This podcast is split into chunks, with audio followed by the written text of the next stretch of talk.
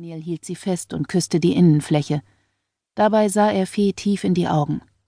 Wie so oft kannte sie ihn fast besser als er sich selbst. Und du bist mir auch wirklich nicht böse? Felicitas erwiderte seinen Blick. Wie immer, wenn sie etwas im Schilde führte, sprühten ihre Augen Funken. Unter einer Bedingung, verlangte sie, und schon schwante den Arzt Übles, als sie schmunzelnd fortfuhr. Du sprichst nicht mit meinem Vater. Das mit der Hexe bleibt unter uns.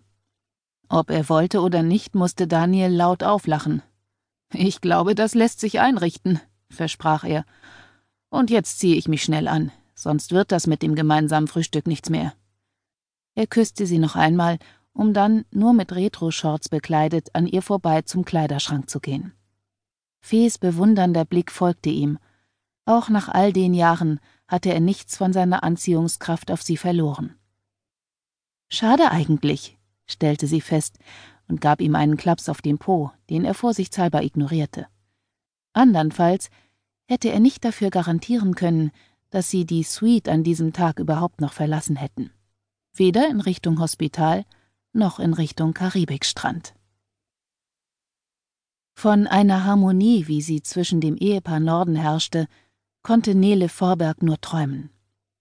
Verschreckt wie ein junges Reh stand sie neben der Tür ihrer Suite und ließ ihren Mann nicht aus den Augen. Warum dieser Ausflug? Du solltest bei mir sein und mich pflegen, schimpfte er, während er vor ihr auf und ab humpelte. Immerhin habe ich das hier dir zu verdanken. Er blieb vor ihr stehen und schüttelte den eingegipsten Arm vor ihrer Nase. Vor Angst stockte Nele der Atem, und ihre Augen wurden groß und rund wie Untertassen. Ich hatte keine Chance, beteuerte sie. Fee Norden hat so lange auf mich eingeredet, bis ich nicht mehr Nein sagen konnte. Das war nicht die Wahrheit. Aber obwohl Nele Vorberg nur Gewalt noch mehr hasste als Lügen, hatte sie keine Wahl. Was hätte ich denn tun sollen? Die Nordens sollen doch weiter daran glauben, dass wir uns beim Sturm verletzt haben. Unwillkürlich hob sie die Hand und betastete die Kruste auf der Lippe. Lars stand im T-Shirt vor ihr.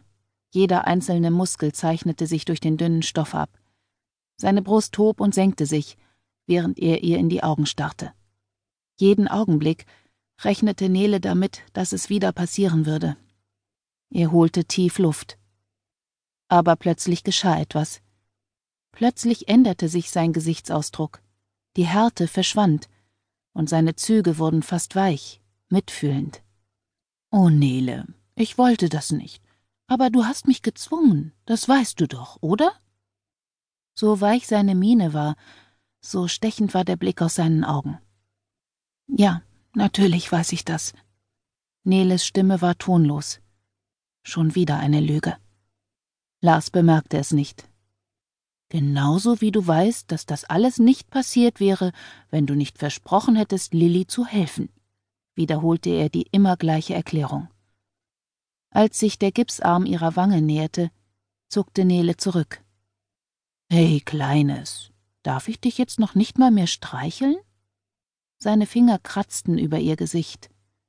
Sie traute dem Frieden nicht und wagte kaum zu atmen. Doch, natürlich, krächzte sie. Lars lachte leise. Ein Glück. Ich hatte schon Angst, du liebst mich nicht mehr. Wie kommst du denn auf sowas? Nele hörte sich lachen und fürchtete sich vor diesem Geräusch. Natürlich liebe ich dich. Warum versprichst du unserer Tochter dann Dinge, von denen du genau weißt, dass ich sie nicht will? Lars nahm ihr Gesicht in eine Hand und drückte es zusammen. Es tat nicht weh, trotzdem hämmerte Neles Herz in ihrer Brust.